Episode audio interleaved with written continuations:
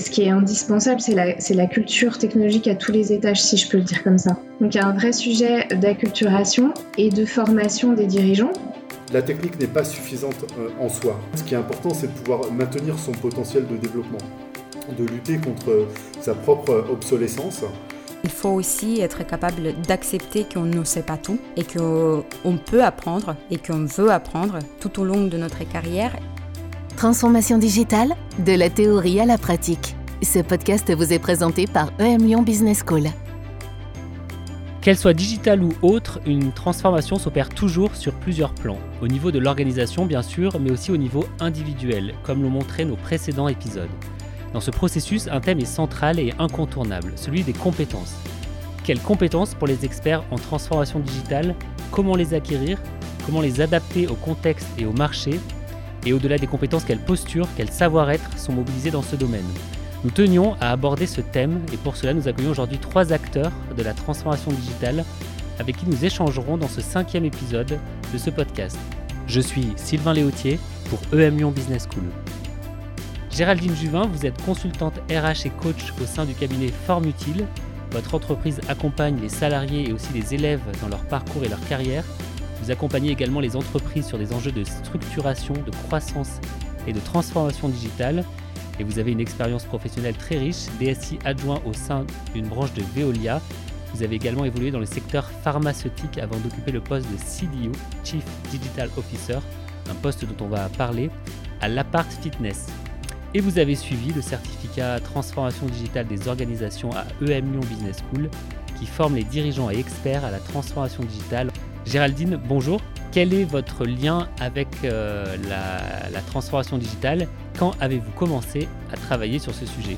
J'ai commencé à travailler sur le sujet en 2013 quand j'étais euh, DSI adjoint en rentrant par la technologie. Et c'est cette première expérience qui m'a permis d'avoir une vision plus large sur les enjeux business de l'entreprise liés au digital. Et ça m'a mis au contact aussi et surtout de la nécessité de travailler sur la dynamique humaine. Autrement dit, la culture de l'entreprise et l'accompagnement des équipes. Et hum, c'est un sujet qui est resté au cœur de mes activités dans les années qu'on suivi. Et ça m'a permis de, de mieux comprendre, d'expérimenter et probablement d'affiner mon approche. Et c'est de là, je crois, qu'est né mon désir de monter mon activité. Très bien. Corinna Cuiban, vous êtes consultante en technologie digitale et émergente à Wavestone, qui est une agence de consulting. Vous avez occupé différents postes dans la transformation digitale et vous avez suivi le master spécialisé transformation digitale, marketing et stratégie à EM Lyon Business School qui permet en 13 mois de devenir un acteur clé de la transformation digitale. Et vous avez d'ailleurs créé un podcast sur ce sujet. Corinna, comment décririez-vous votre rapport à la transformation digitale? Et bonjour. Bonjour, bonjour, bonjour et merci de me recevoir déjà ici. Bah, je dirais que mon rapport vraiment à la transformation digitale, c'est de l'apprentissage euh, et continu finalement. Euh, en effet, euh, de base, j'ai un profil assez marketing et j'ai d'ailleurs travaillé dans une agence qui avait comme cible finalement les experts comptables et qui était une cible très très peu digitalisée.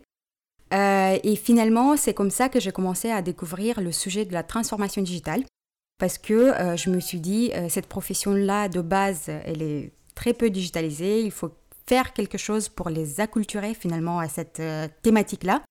Et d'où l'idée finalement du podcast. Et grâce à ce podcast, j'ai commencé à rencontrer énormément de personnes qui étaient passionnantes, qui avaient des métiers très différents et complémentaires entre eux. Et c'est là où je me suis rendu compte finalement que la transformation digitale, c'est un sujet qui est extrêmement vaste finalement. D'où mon envie à suivre EM euh, e Lyon, euh, la formation de EM Lyon, et d'où aussi mon envie de découvrir encore plus euh, en ce moment chez Wavestone. Très bien, merci Corinna. Et enfin, Rémi Longo. Rémi, vous êtes directeur associé chez Grant Alexander en charge du management de transition. Vous avez occupé différents postes de management dans votre carrière et vous avez également suivi le certificat Transformation digitale des organisations. Rémi, bonjour. Bonjour. Quand êtes-vous tombé dans la marmite de la transformation digitale Alors le management de la transformation des organisations est mon quotidien depuis euh, plusieurs années, euh, à la fois dans des fonctions de management et, dans euh, le management de transition. Et aujourd'hui, l'impact du digital, il est, de plus en plus perceptible dans les missions de, de management de transition, quand on parle d'évolution de business model, de montée en puissance de nouveaux métiers, de digitalisation et automatisation de processus métiers, de l'entreprise étendue. Et effectivement, bah, c'est par ce biais-là que c'est en fonction des, besoins des clients que mon rapport au digital a, évolué. Euh, on voit que toutes les directions euh, traditionnelles aujourd'hui euh, ont intégré une dimension digitale. Parce qu'on bah, ne peut plus être CFO de la même manière aujourd'hui qu'auparavant. on ne peut pas travailler sur la supply chain si on n'intègre pas une dimension de digital. Et puis, ben, on a aussi une évolution de, des demandes sur les fonctions technologiques que ce soit à la fois sur de la direction technique, euh, digitale, e-commerce, et ça a un impact de plus en plus significatif euh, sur l'organisation. Voilà, et euh, donc du coup, c'est par ce biais-là, et c'est aussi pour monter en compétence sur le sujet que j'ai décidé de suivre le certificat TDO de l'EM Lyon. Très bien. Eh bien, merci à vous trois en tout cas de, participer à, cet échange. Alors, pour lancer la discussion sur ce thème des compétences qui est, central, euh, on opère souvent la distinction soft skills, hard skills dans le domaine euh, du digital et dans d'autres. Hein. On, parle beaucoup d'outils et pourtant, et pourtant euh, Jeff Wiener, qui est CEO de LinkedIn, dit il y a à peu près deux ans, je crois, alors j'ouvre ouvrez les, ouvrez les guillemets, je crois que sur le long terme, les besoins de développeurs et d'ingénieurs sont surestimés. littéralement, I think we overrate coding and engineering as a long-term profession. Ce que demandent le plus les recruteurs sont communication écrite, communication orale, compétences en team building et leadership. Alors, la réflexion de Jeff Wiener va au-delà de la transformation digitale, mais quand le président d'un réseau social professionnel qui compte plus de 700 millions de membres évoque les besoins de compétences des recruteurs, euh, on se dit qu'il parle avec des données plutôt solides. Du coup, j'en viens à ma première question qui est, destinée à vous trois et pour, euh, pour ouvrir cet échange. Est-ce que l'on surestime les compétences techniques euh, liées à des outils ou à l'opérationnel dans le recrutement et également dans les gestions de compétences? Par rapport à des, soft skills qui seraient euh, plus transversales et pas propres euh, en particulier au domaine du digital. Je, veux bien prendre la parole à ce sujet euh, en fonction de, ce qu'on voit nous, de, la part des entreprises. Effectivement, il y a une demande de, compétences techniques et ces compétences techniques, elles sont nécessaires parce que nos clients, ils sont engagés dans des projets de transformation qu'ils doivent accélérer et ils doivent trouver des, profils qui soient directement opérationnels. Donc effectivement, la, rapidité d'exécution est, nécessaire et la maîtrise technique est, nécessaire. Mais la technique n'est pas suffisante euh, en soi. Parce qu'aujourd'hui, effectivement, on sait que les technologies seront amenées à, évoluer. Aujourd'hui, les enjeux de la cybersécurité, de l'IA notamment, sont, relativement importants. Et en fait, ce qui est important, c'est de pouvoir maintenir son potentiel de développement, de lutter contre sa propre obsolescence. Et pour, euh, pour bon nombre de professionnels, euh, dont moi, hein, nous n'avons pas été formés euh, durant notre cursus scolaire au digital et puis à la nouvelle organisation que, le digital demande.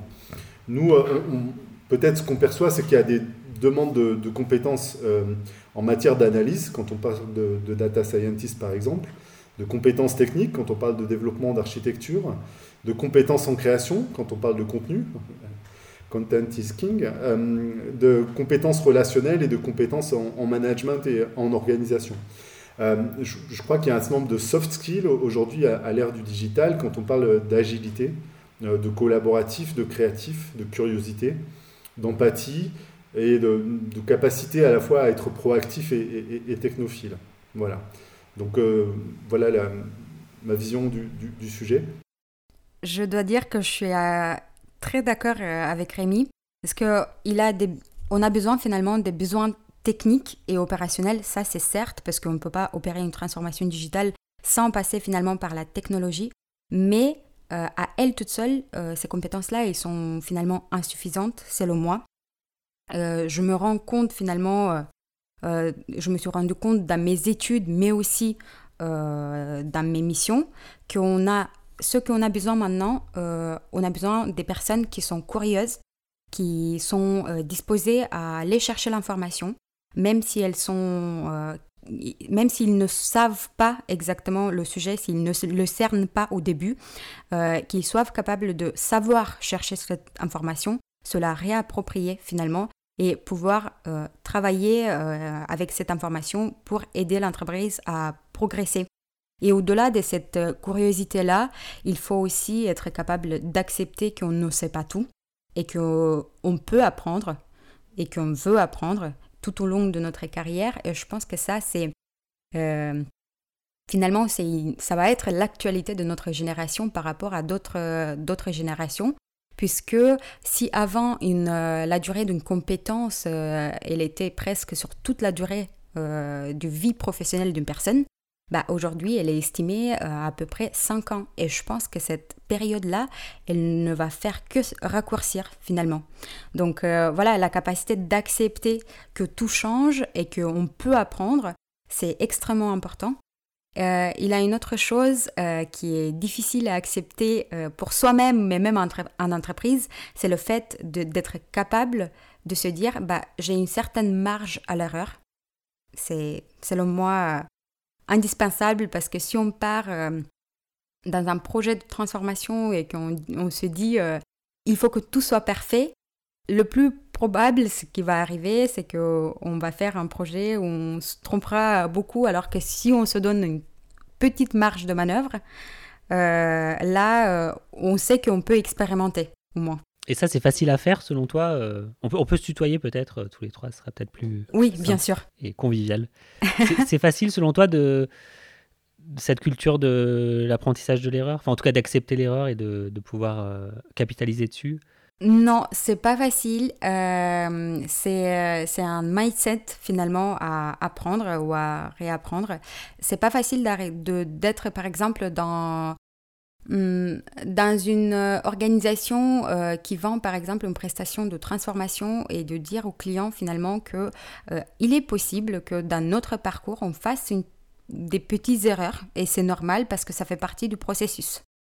ça c'est pas facile à expliquer mais je pense que au-delà d'expliquer cette, cette chose au client il faut expliquer que si on passe pas par ces erreurs là au lieu de faire une petite erreur et après euh, se rendre compte et finalement réitérer sur les bonnes, euh, sur les bonnes euh, étapes ou bonnes marches, on va arriver à la fin avec un produit ou avec un processus qui ne correspond absolument pas à ce qui s'attendait le client du client ou le client lui-même. Donc finalement, il vaut mieux faire une, des petites erreurs, s'en rendre compte rapidement, les corriger, plutôt que de faire une grande erreur qui est très difficilement rattrapable derrière. Mais c'est vrai que comme tu dis, c'est d'autant plus difficile, je pense, quand on est dans la position d'un prestataire ou d'un expert. Exactement. C'est plus difficile, je pense, que quand on est euh, salarié. Géraldine, tu partages les points de vue échangés? Ce qui est intéressant dans ce que partagent euh, Rémi et Corinna, c'est euh, je pense qu'il y a un point, c'est que la compétence technique, c'est un socle indispensable et que la question à se poser, c'est euh, qu'est-ce qui manquerait à cette compétence technique? Et ce dont on parle là, c'est la, question de la posture. Moi, il me semble que la transformation digitale, c'est un sujet qui est transverse à l'entreprise et que ce qui est indispensable, c'est la culture technologique à tous les étages, si je peux le dire comme ça. Donc, il y a un vrai sujet d'acculturation et de formation des dirigeants parce que la, question à laquelle répond Corina, c'est comment est-ce que je, développe cette approche de qu'on appelle le test and learn, qui, qui, ne vient pas du digital, mais qui est très propre à cette typologie de projet. Donc euh, effectivement, on teste, on apprend de ses erreurs et on fait autrement sur des cycles très courts.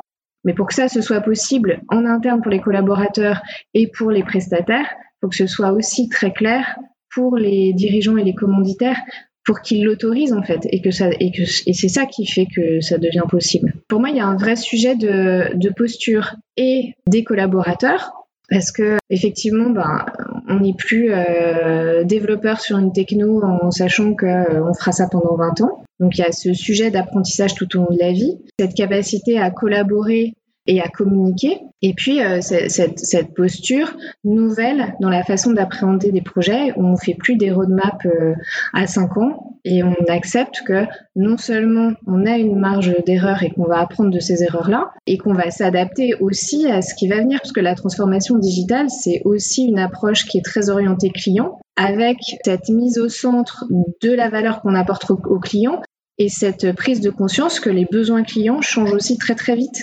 d'autant plus vite qu'on est sur des nouvelles technologies qui évoluent euh, euh, très rapidement. Et tu as parlé de culture technologique, qu'est-ce que tu, qu'est-ce que tu mets dans, dans cette culture? Alors, quand on parle de culture, c'est un sujet qui est assez vaste. Ça part euh, du principe que la transformation digitale, elle va s'appuyer sur la culture d'entreprise et la connaissance métier. Et quand je parle là de culture technologique, c'est que pendant très longtemps, on avait des sujets IT qui étaient adressés par les équipes IT, qui étaient fournisseurs de services en interne. Et les tenants et les aboutissants, ça ne regardait que les équipes IT. Le fait de travailler sur cette culture technologique, ça permet à chacun d'avoir une compréhension sur ce qui est possible, ce qui n'est pas, sur ce qui sera possible. Et ça, ça va permettre aux dirigeants et aux différents euh, acteurs et sponsors des projets de, travailler sur des stratégies qui prennent en compte cette composante-là. Le certificat TDO de l'EM, il, permet ça en fait. Il permet d'acquérir et de développer une culture technologique, c'est-à-dire qu'il y a un certain nombre de sujets qui sont traités, dont les enjeux technologiques, qui ne fait pas des experts. Quand on sort, on n'est pas un expert de la transformation digitale, mais on a une bonne compréhension des enjeux que ce soit euh, sur euh, les enjeux de transformation, euh, la stratégie, mais aussi la technologie. Alors peut-être qu'il serait intéressant à ce stade de, parler des métiers de la transformation digitale. le poste clé, on en parle beaucoup, c'est le, CDO, donc Chief Digital Officer quel est le besoin actuel sur ce poste de coordinateur euh, super, euh, de super, euh, Superman de la, de, la, de la transformation digitale c'est quoi? C'est le nouveau type des DSI auquel on a retranché la partie infrastructure. Quelle forme, au pluriel, revêt ce poste? On parle du, rôle de, Chief Digital Officer. Peut-être pour éclairer la, discussion, je voulais vous partager moi le, les, postes clés qui nous sont euh, demandés dans le cadre de, missions, dans le cadre de la transformation digitale. Celui qui arrive en premier, c'est évidemment le, digital manager ou le chief digital officer, qui va être le, pilote de la transformation euh, digitale d'une organisation. en deux, les, demandes que l'on voit régulièrement sont les, demandes autour des, fonctions de data scientist, data analyst, head of data, chief data officer. En 3, on retrouve tout ce qui va être lié au, produit, euh, Product Owner, Head of Product, euh, VP Product. En 4, on va retrouver euh, tout ce qui est Growth Manager ou F of Growth. En 5, on va retrouver toutes les fonctions de, CTO, de Chief Technology Officer. En 6, on va retrouver tout ce qui est lié au market, c'est-à-dire le Marketing Manager, le Chief Marketing Officer, le Chief Marketing Officer. Euh, en 7, on, va retrouver tout ce qui est lié euh, aux ventes, euh, les sales operations, lead operation et CEO.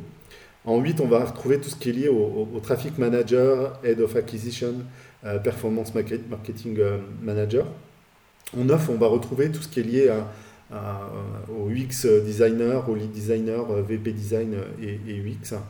Et en 10, euh, on va, on va retrouver tout ce qui est lié au, rôle de, country manager, general manager ou, CEO.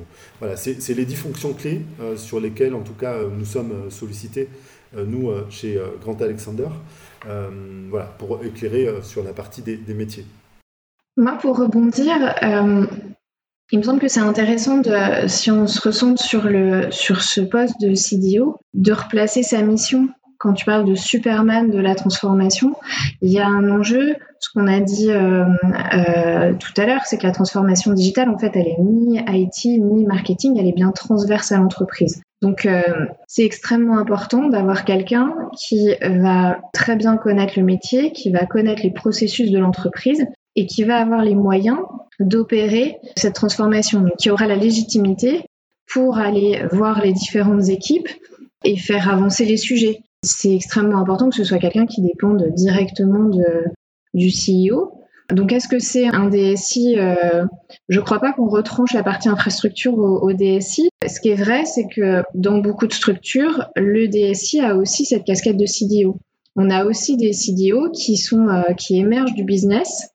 Et euh, typiquement, on, on, avait avec nous une étudiante dans la promo TDO qui était patronne d'une business unit dans un groupe international qui a été nommée CDO et qui a fait ce parcours de TDO pour monter en compétence sur les enjeux de la transfo digitale et des enjeux technologiques.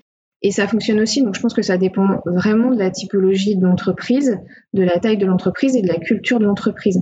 Ce qui peut être, si moi je partage euh, ma petite expérience, qui peut être compliqué pour un DSI à qui on donne la mission de CDO, qui est euh, très motivant et très plaisant, L'enjeu, ça va être de se retrouver dans une double posture où d'un côté, on interagit avec euh, d'autres directeurs euh, sur une posture où on est fournisseur de services et de l'autre où on doit faire bouger et pouvoir euh, ben, coordonner aussi les équipes de façon transverse. Et ça, ça peut être compliqué. À la fois gérer et impulser une dynamique, gérer euh, ce, que fait, euh, ce que font habituellement les DSI, euh, la sécurité, les infrastructures. Oui, puis la transformation digitale, elle, implique que l'existant continue à tourner.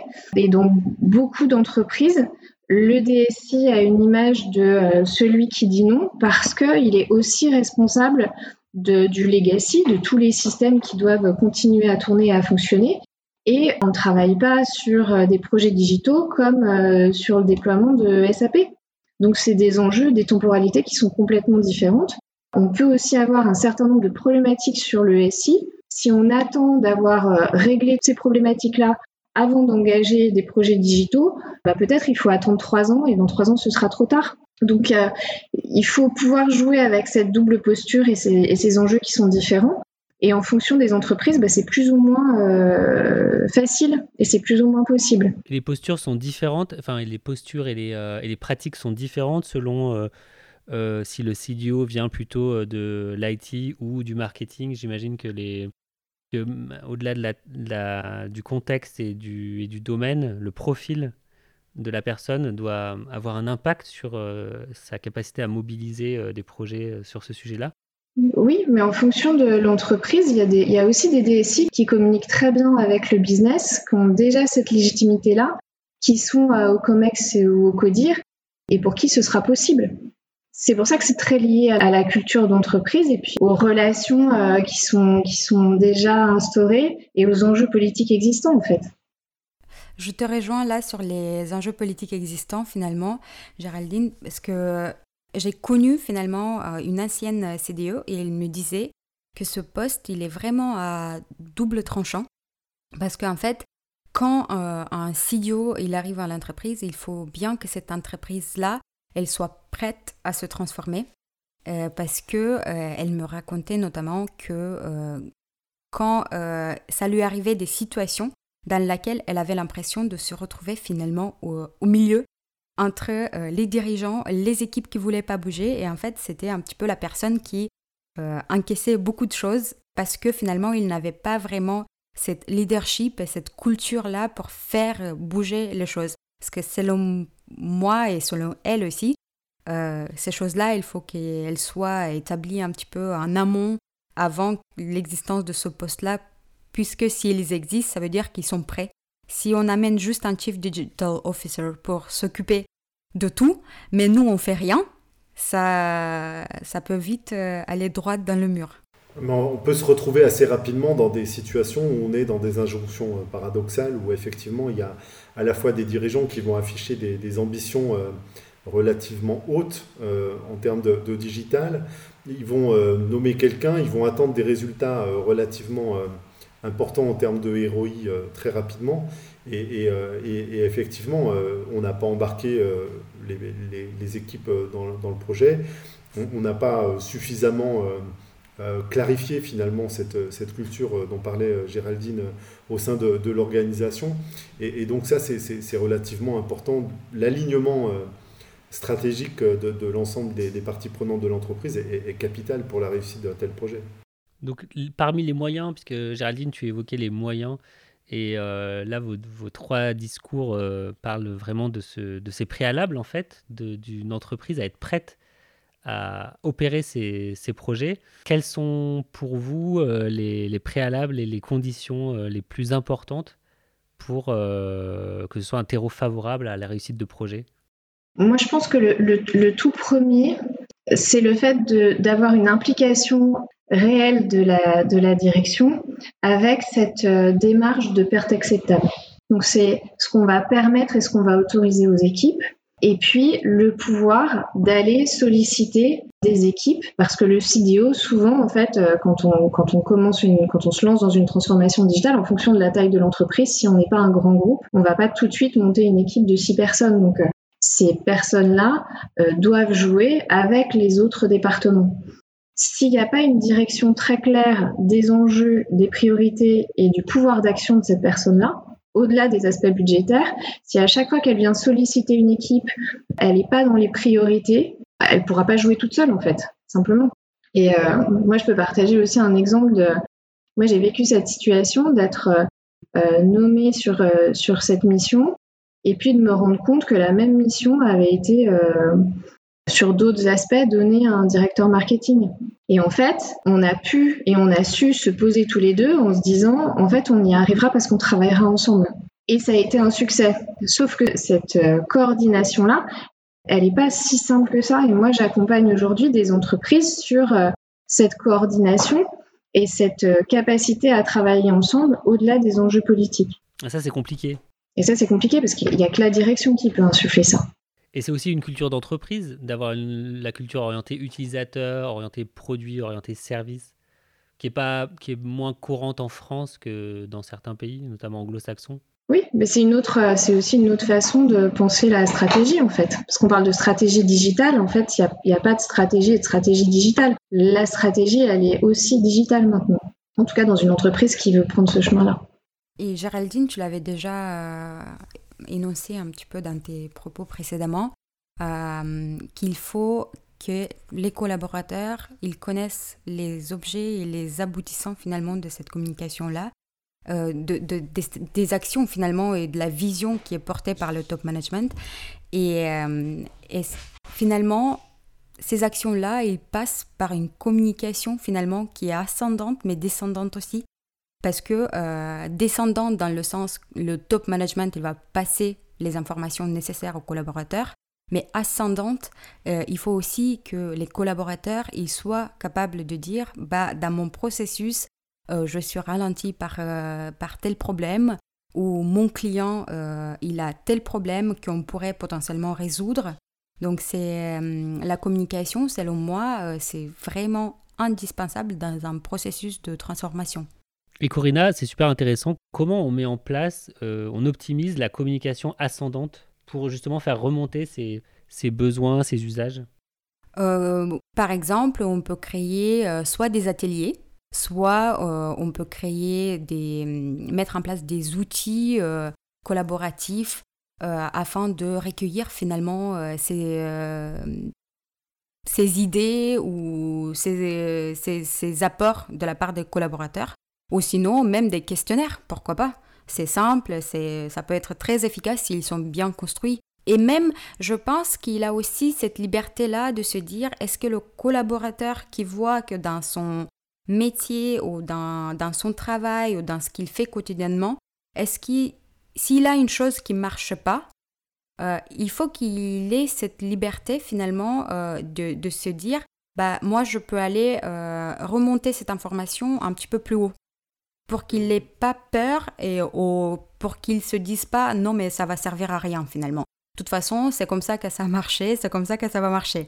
Faut qu'il ait cette euh, finalement cet euh, instant là, mais c'est aussi une culture d'entreprise de se dire bah, voilà j'ai une difficulté, euh, ou mon client il a une difficulté, faut que je le fasse remonter et faut que je le fasse remonter sans avoir euh, des sentiments négatifs liés à cette, euh, cette conversation-là. Parce que c'est une conversation finalement qui est portée. Et, concrètement, euh, comment on fait ça? On travaille sur la posture des managers. je pense que Rémi, il est, il est, il est probablement très en contact de ça, parce que c'est un enjeu très fort chez les managers de transition. Il y a il y a cette posture de manager qui va être clé dans ce qui permet à ces équipes de, de, de poser et de leurs craintes euh, et de, leur, euh, de leur succès et de leurs difficultés pour pouvoir aussi bah, manager ces managers, donc euh, communiquer, faire remonter et circuler cette information-là. Et cette, cette notion, quand on parle de collaboration dans les nouvelles compétences, c'est vraiment ça aussi dont on parle. C'est vrai que souvent dans la transformation, la, problématique du dirigeant, c'est de se dire comment je vais embarquer mes équipes, parce que c'est une question, et encore plus au sortir des, étapes de confinement, puisqu'on on voit bien que peut-être la température et le climat social est, différent dans, différentes, euh, en fonction de l'entreprise, du secteur et puis de, la manière dont, la crise a pu être euh, supportée. Euh, la, question des, collaborateurs, souvent dans ces transformations, c'est qu'est-ce que moi j'y gagne en tant qu'individu. Et voilà, cette, pour partager, on, a nous développé un outil qui permet de faire un, scanner en fait de l'organisation en un temps assez record. Euh, c'est-à-dire qu'on est euh, sur un outil digital qui permet à la fois de, scanner l'organisation euh, individu par individu, mais aussi de, travailler sur l'élaboration de propositions dans le cadre de, plans de transformation. Et l'intérêt de, cet outil, c'est pas de la promotion, hein, mais c'est que du coup, on, est à la fois sur la consultation, mais aussi sur la construction du plan de, transformation et sur le fait d'associer les, parties prenantes de l'entreprise à, ce sujet. Sur la question de la posture, nous, c'est capital. Euh, on, a, euh, je, dis ça parfois pour plaisanter, mais euh, en management de transition, on peut trouver, ou même en, chasse, on peut trouver des très beaux avions de chasse qui vont avoir effectivement des, parcours en or. Mais cette question de, la posture, de ce que moi j'appelle le leadership positif, la capacité à embarquer des équipes dans des projets de transformation, et ben ça, c'est une posture qui est, recherchée. Et pour nous, la posture, elle est déterminante euh, dans la, sélection de, de profils de, de, managers de transition. Euh, cette question d'agilité, d'être en capacité d'obtenir des résultats rapidement, mais d'avoir ce leadership qui va permettre d'embarquer les équipes pour atteindre des, objectifs. Est-ce que quelqu'un qui arrive et qui, euh, ou alors qui, est déjà présent dans l'entreprise, mais qui, qui prend une, nouvelle dimension dans, un poste, euh, de, management de transition peut, peut arriver à, impulser une dynamique qui va, qui va permettre d'ouvrir des, portes, y compris au niveau d'une direction qui est euh, bah, soit frileuse ou qui ne comprend pas les enjeux. Ou qui... Il y a deux éléments euh, qui vont aider dans ce cadre-là. C'est que quand on est sollicité pour du management de transition, on fonctionne toujours avec un principe de surdimensionnement. Donc ça veut dire que la personne qui va faire sur un périmètre, elle a déjà fait sur un périmètre beaucoup plus gros et plusieurs fois. Donc ça veut dire qu'elle va être en capacité de reproduire euh, les, facteurs clés de succès qui ont été euh, euh, importants dans, l'élaboration et la conduite de, projets. Et puis en même temps, c'est un expert. C'est un expert d'une fonction, de, c'est un Chief Digital Officer expérimenté. Et du coup, c'est cette légitimité qui va lui permettre à la fois d'embarquer les équipes et d'embarquer un, COMEX sur euh, ces sujets de transformation. Je pense qu'il y a un sujet aussi dans la, il y, a, y, a, une, double composante, c'est-à-dire que c'est pas du tout la même chose que d'agir comme un manager de transition et d'avoir été nommé en interne.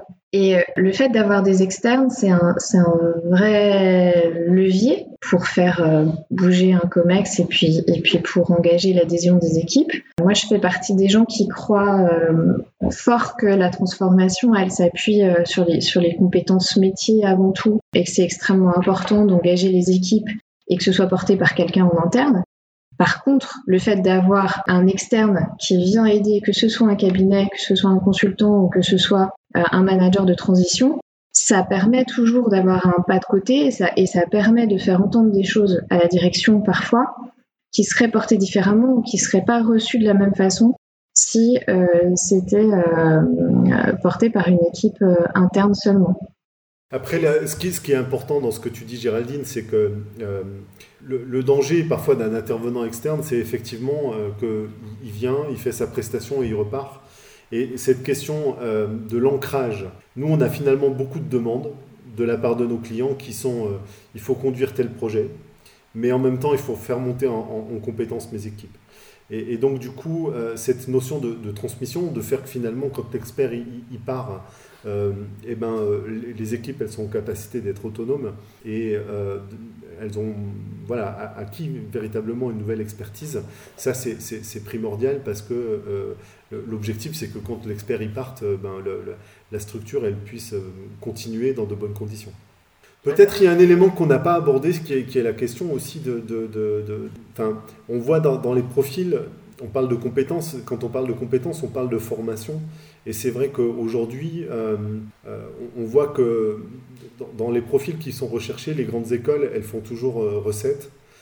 qu'on soit sur des écoles d'ingénieurs ou des, des, business schools, c'est quand même relativement les profils qui sont recherchés dans, dans cet écosystème. Et c'est vrai que parfois les grosses structures ont un handicap par rapport aux, startups et aux scale-up parce que euh, auparavant, on va dire, euh, il y a, beaucoup de. Il y a 5 ans, il y a, peut-être 7 ans, 8 ans, les, jeunes voulaient euh, rentrer dans une grande entreprise parce qu'elle permettait d'avoir une renommée et puis une certaine sécurité, voilà, une image. Aujourd'hui, ben, voilà, ces, jeunes, ils, choisissent plutôt de, travailler dans le monde du digital, dans des structures qui sont beaucoup plus petites, où finalement leur capacité d'action elle va être beaucoup plus euh, visible. Et euh, voilà, donc ça, c'est quand même des éléments qui sont importants euh, à, notifier. Après, après 10 ans d'expérience, c'est vrai que la question de la formation, elle s'efface au profit de, l'expérience et des résultats qui ont été obtenus dans des postes. Alors Géraldine, toi, tu, disais quand, on a préparé l'échange qu'il y avait parfois des déceptions de la part de certains profils dans les plus petites structures. Euh, du coup, j'imagine que le qu'on soit prestataire ou, euh, ou salarié pour une petite, pour une petite entreprise euh, ou dans un grand groupe, les logiques sont différentes, les dynamiques sont différentes, les métiers liés à ces sujets-là doivent être vraiment très très différents. Vous voyez, vous, cette, cette segmentation, cette coupure ou bien? Personnellement, je pense, et je parle là de mon expérience, euh, travailler euh, dans le digital dans une petite entreprise au début, c'est, selon moi, c'est le mieux. Parce qu'on apprend beaucoup de choses, on touche à beaucoup de choses. Et ça nous permet de monter en compétence assez rapidement. Et ça nous permet aussi euh, d'appliquer, d'apporter de nouvelles, de nouveautés, d'être force de proposition je pense que euh, dans une grande entreprise, euh, cette chose-là, elle est légèrement plus difficile puisque finalement, il a plusieurs niveaux de décision. Euh, donc, les, les, jeunes, les jeunes diplômés, finalement, ils se, ils, arrivent pas finalement à proposer leurs choses, leurs idées et finalement, même si ils sont proposés, ils ont l'impression qu'elles sont pas mises en place, mais parce que il a finalement beaucoup d'étages dans la prise de décision et c'est beaucoup plus long. Donc, euh, en quelque sorte, je pense que dans une grande entreprise, euh, même si on a tous les financements, euh, parce que la transformation digitale, c'est aussi une question de, du budget, ça, on a tendance de croire finalement que la transformation digitale s'opère plus facilement dans les grandes structures parce qu'il a plus de budget. À mon avis, c'est plus simple de la mettre en place dans une petite structure parce que euh, la prise des décisions, elle est vraiment euh, plus rapide euh, que dans une grande structure. Et quand tu dis petite structure, tu penses à start-up ou pas forcément? Pas forcément à start-up, même à une entreprise familiale qui a 50, 50 collaborateurs. je pense que c'est plus facile de mettre en place euh, un système euh, afin de digitaliser finalement euh, les métiers des personnes plutôt que dans un grand groupe qui a 3000 collaborateurs finalement.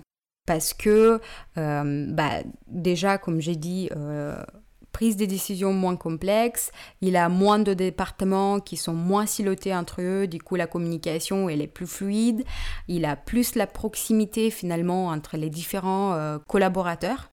Donc ils se connaissent potentiellement euh, même euh, personnellement. Donc euh, ils peuvent se passer les informations de manière plus fluide et spontanée. Et parfois, dans des petites structures comme ça, bah, ça peut arriver qu'on prend une décision, j'exagère peut-être un petit peu, mais même à un café, quoi. C'est important ce que dit Corinna. En fait, il y, a deux éléments. quand on veut attirer des, talents et qu'on est un grand groupe, il va falloir jouer sur euh, la, puissance de la marque, il va falloir jouer sur, euh, sur la, culture, sur les, avantages. mais il faut que ces entreprises elles puissent bien préparer l'arrivée de ces jeunes talents en, se disant que les choses vont être différentes. que peut-être des, des, décisions vont se prendre un, petit peu différemment et que ça va bousculer un peu. C'est vrai que parfois, quand des, jeunes talents peuvent être intéressés sur des postes digitaux dans ces, grands, dans ces grandes structure, on, a déjà des, processus de, prise de décision, y compris en termes de recrutement, euh, qui euh, parfois euh, dissuadent directement les, jeunes. Donc ça, c'est relativement important. Sur la partie des, des startups ou des, scale-up, il y a quand même une concurrence qui est exacerbée. il y a quelque part une guerre des talents sur le, sujet. Et aujourd'hui, les dans ce que je, perçois, c'est que les jeunes, ils ont aussi besoin de, se projeter, euh, de, pouvoir travailler dans un environnement qui est à la fois structurant, mais qui leur laisse de la liberté, et euh, sur lequel ils vont pouvoir avoir quelque part une influence sur la, mission et, les visions. Et euh, alors, effectivement, il y a ces, évolutions et, cette concurrence, elle fait qu'il ben, y a une inflation des, salaires dans, ce secteur, mais en même temps, l'argent n'est pas la seule motivation. Euh, on voit que ben, euh, les jeunes ils veulent aussi travailler dans une, entreprise qui a une vision et qui a un impact euh, positif sur la société. Et ça, c'est à mon avis relativement important à, prendre en compte pour, pour ces structures. Et les jeunes, ils veulent aussi une certaine liberté dans, et flexibilité finalement dans leurs horaires de travail, dans le poste de travail. Je parle de l'expérience et encore plus, je pense que cette tendance, elle va s'accentuer finalement avec le Covid ou la Covid. Euh, donc, euh, c'est certain finalement. En, ayant conscience que ça, c'est probablement peu satisfaisant d'entendre tout le temps que ça dépend, mais euh, je, ne pense pas qu'on puisse dire que les process de décision sont plus lourds dans une grosse entreprise que dans une PME familiale. Je pense que ça dépend vraiment de la maturité de l'entreprise sur ces sujets-là. Et il y a de très, il y a des grands groupes qui sont de vrais exemples sur la transformation digitale. Et pourquoi? Parce que ils ont eu les moyens de se poser la question de l'innovation et de dédier des équipes sur ces sujets-là il y a cinq ans. Euh, là où sur des PME plus petites, soit le, le dirigeant a vraiment une vision qui porte et qui va euh, et qui va impulser à ses équipes. Soit il fait le pas du digital quand il est un petit peu au pied du mur et c'est ce qui se passe depuis un an. Et euh, l'intégration de jeunes diplômés dans ces euh, structures dépendent vraiment de cette maturité sur ces sujets. Il y, a des, il y a des grands groupes sur lesquels les équipes sont déjà constituées avec une vision très claire des enjeux du digital et sur lesquels on a, euh, on a délégué un certain nombre de, de décisions et une autonomie au niveau des managers et des équipes et qu'on peut ne pas du tout trouver sur des PME de 50 personnes en fonction de la posture du dirigeant. Ce qui fait que euh, là où je, je, rejoins Rémi et Corinna, c'est que sur les moi, les, derniers recrutements que j'ai faits ou, les, ou, jeunes que j'accompagne sur des préparations d'entretien, il y a ce besoin de contribuer et ce besoin de sens et de mission. Les managers sont pas nécessairement euh, prêts à intégrer ces postures d'étudiants de, qui sortent de l'école. Et c'est là qu'on retrouve des déceptions. Et la déception dont moi je parlais quand on a préparé, c'était aussi de dire que dans certaines, et ça recoupe ce que disait Rémi euh, tout à l'heure, on a parfois cette, euh, des chefs d'entreprise qui affichent de grandes ambitions en termes de digital, qui ouvrent euh, les recrutements pour, euh, pour, euh, pour ouvrir une équipe, pour recruter une équipe. Et puis, quand il s'agit de dérouler du projet, les priorités changent parce que la priorité, c'est la production et l'opérationnel. Parce qu'il y a aussi un pilotage sur les coûts et sur la rentabilité. Et c'est ce qui fait qu'on peut se retrouver euh, avoir euh, recruté un, chef de projet euh, digital qui va finalement pendant des mois faire la chefferie de projet mais pas du tout toucher au digital. Et la frustration, elle peut aussi émerger de ces situations-là. Ça fait écho, Rémi et Corinna Je suis pleinement d'accord. Pareil, on est d'accord sur, sur ça.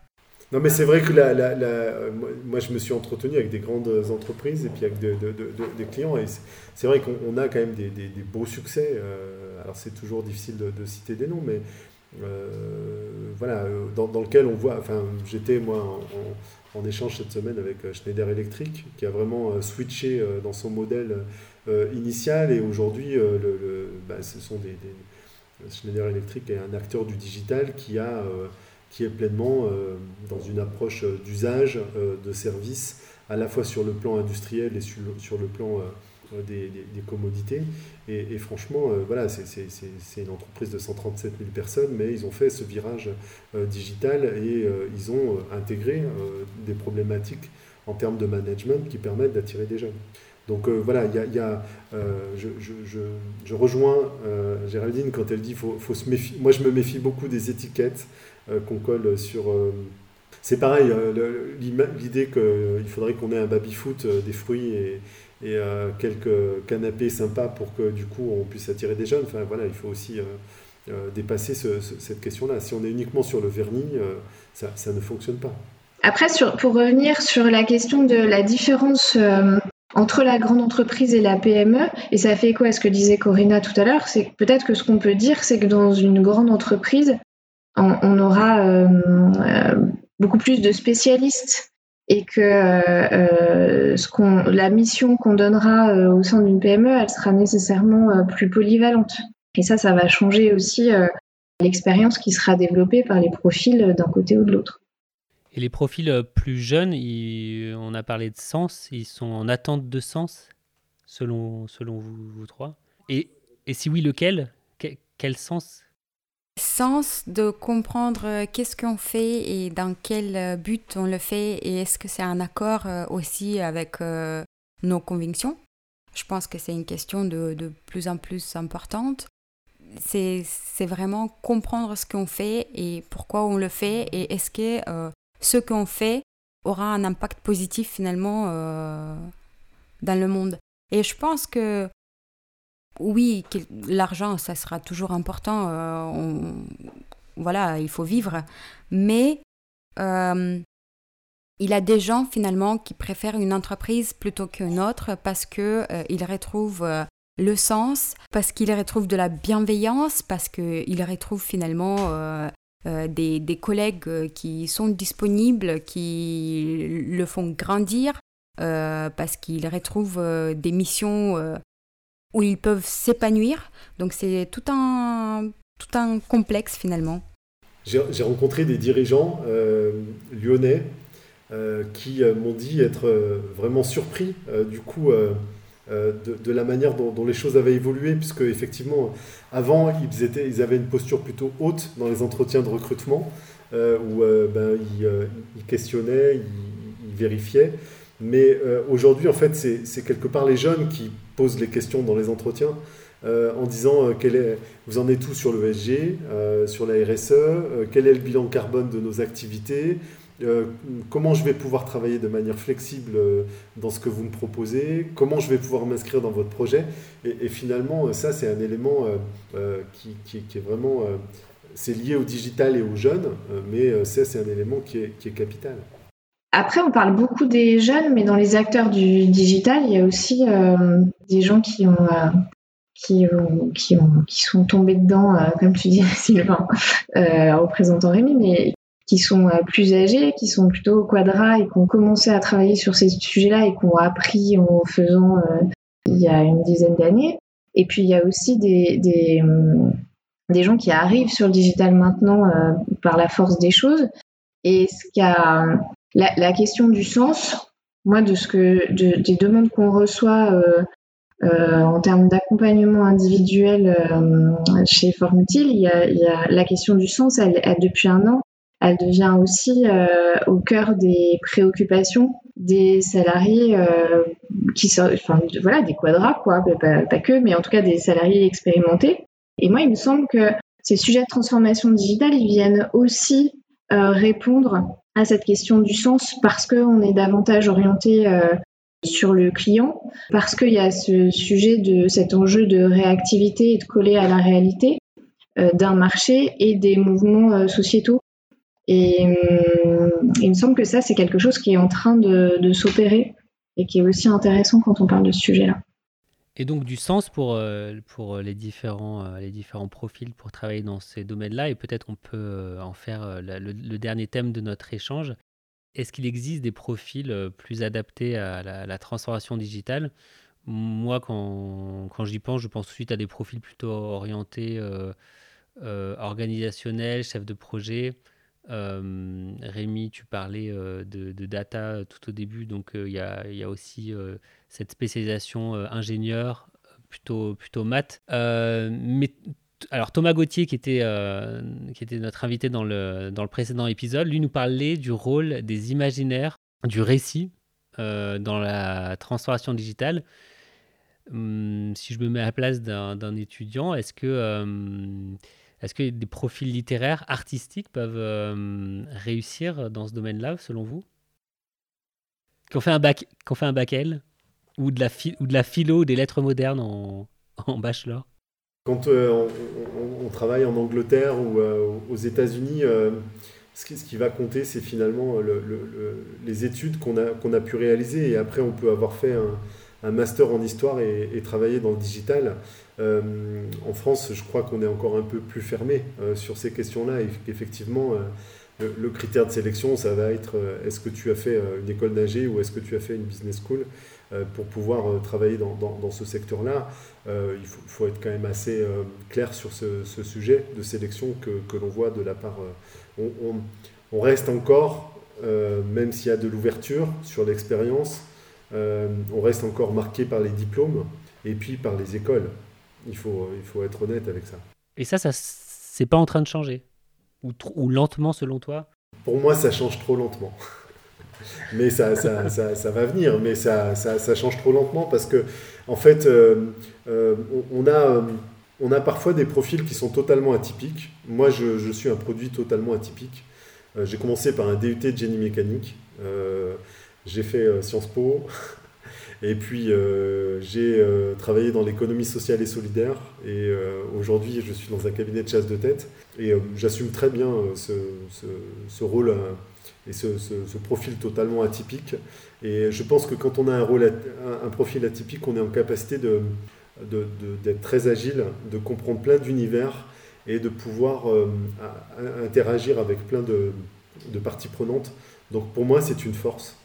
Ben, Peut-être pour compléter, moi j'avais envie de partager un échange que j'ai eu euh, il y a quelques semaines avec une euh, lycéenne qui était euh, sur le point de choisir son orientation, en tout cas qui se questionnait sur, sur sa filière et elle me contactait en tant que conscient DSI en me disant moi je veux avoir un métier porteur et je veux travailler dans la data et dans la transformation digitale, quelle filière il faut que je choisisse? Il est bien difficile aujourd'hui de pouvoir dire quels seront les métiers de, demain. Donc, euh, et ça rejoint ce que dit Rémi, il y a quelque chose euh, dans le choix de sa filière de travailler sur ses appétences et ses motivations fortes et d'être capable de construire une euh, stratégie. Et c'est ce qu'on dit depuis, depuis qu'on échange. Il y, a, il y, a, cette idée que probablement on changera de métier plusieurs fois et que euh, l'enjeu, c'est plutôt de se mettre dans une démarche d'apprentissage tout au long de la vie. Euh, alors après, probablement que dans les métiers de la, data, on va trouver des profils qui seront plus scientifiques. En même temps, quand on dit que la transformation digitale, elle touche tous les métiers de l'entreprise, quand on est sur euh, euh des profils euh, qui produisent du contenu sur les réseaux, qui construisent des stratégies de marketing digital, euh, possiblement on peut être sur des profils qui sont plus littéraires. Donc c'est en train de changer euh, probablement parce que le champ de la, on prend conscience que le champ de la transfo digitale il est, large et qui touche tous les métiers de l'entreprise. Peut-être que ça c'est une lecture de, ce qui a pu être dit euh, pendant le dernier épisode.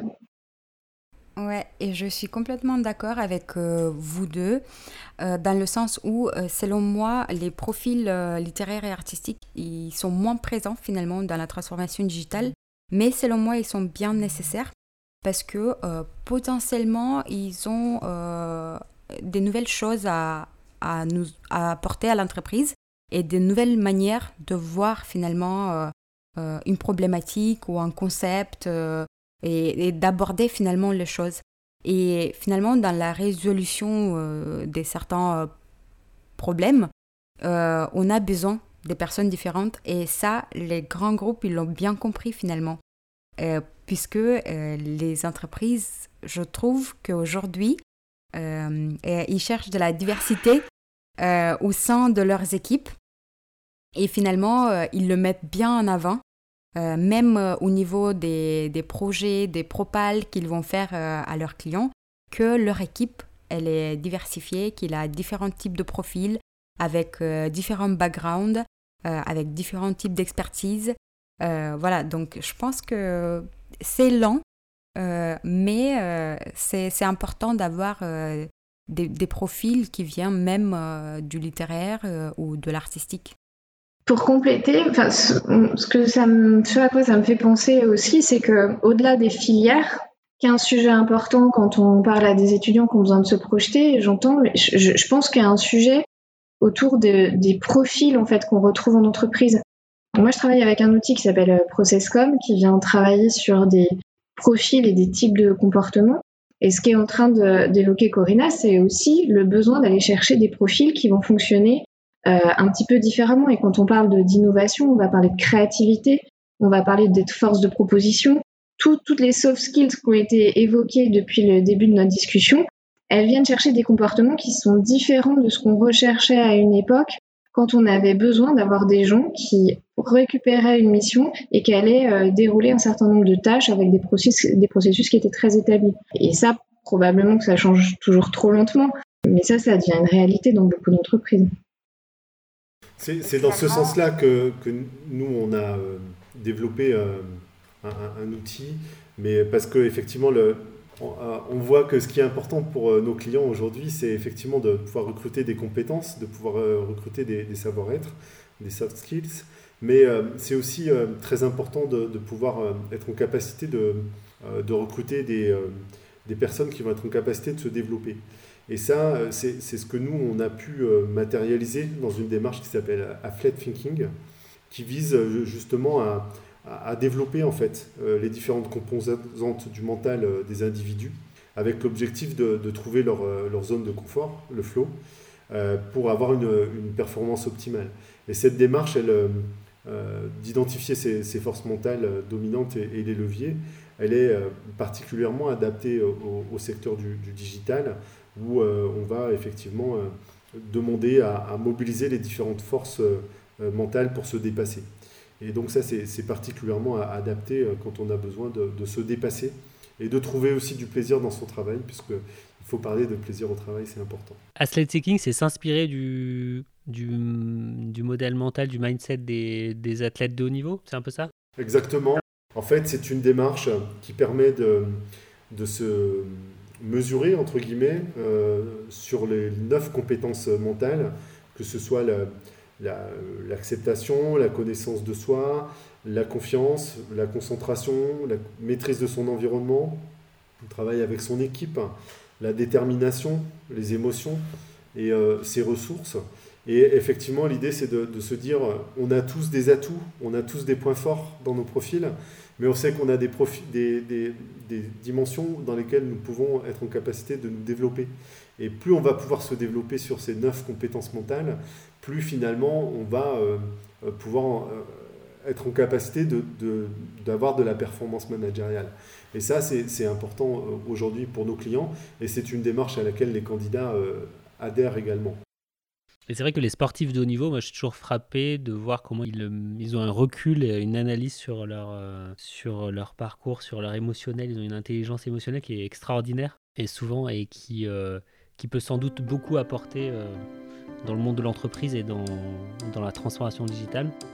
Je vous propose de conclure là-dessus. Alors on changera de métier plusieurs fois, comme tu disais Géraldine, et on aura peut-être tous des profils atypiques comme Rémi demain. Merci à vous trois, Géraldine, Corinna et Rémi, pour cet échange qui a été euh, riche et qui, euh, j'espère, aura apporté aux auditeurs des éléments de réflexion et d'action. Je rappelle aux auditeurs euh, les programmes dédiés à la transformation digitale à EM Lyon Business School, le certificat transformation digitale des organisations qui forment les dirigeants et experts sur ce sujet et le master spécialisé transformation digitale, marketing et stratégie qu'a suivi Corina, qui permet en 13 mois de devenir un acteur clé dans ce domaine. Merci aussi aux autres experts qui sont intervenus dans ce podcast, Philippe Zilberzan, Romain Wildman, Thierry Nadizik et Thomas Gauthier. Merci aussi à vous, auditeurs, de nous avoir écoutés jusqu'au bout. Cet épisode était le dernier de la saison sur ce thème euh, de la transformation digitale. N'hésitez pas à nous donner en commentaire des idées de sujets pour la saison prochaine que vous souhaiteriez voir abordés. D'ici là, je vous souhaite un bel et agréable été et vous donne rendez-vous à la rentrée pour de nouveaux épisodes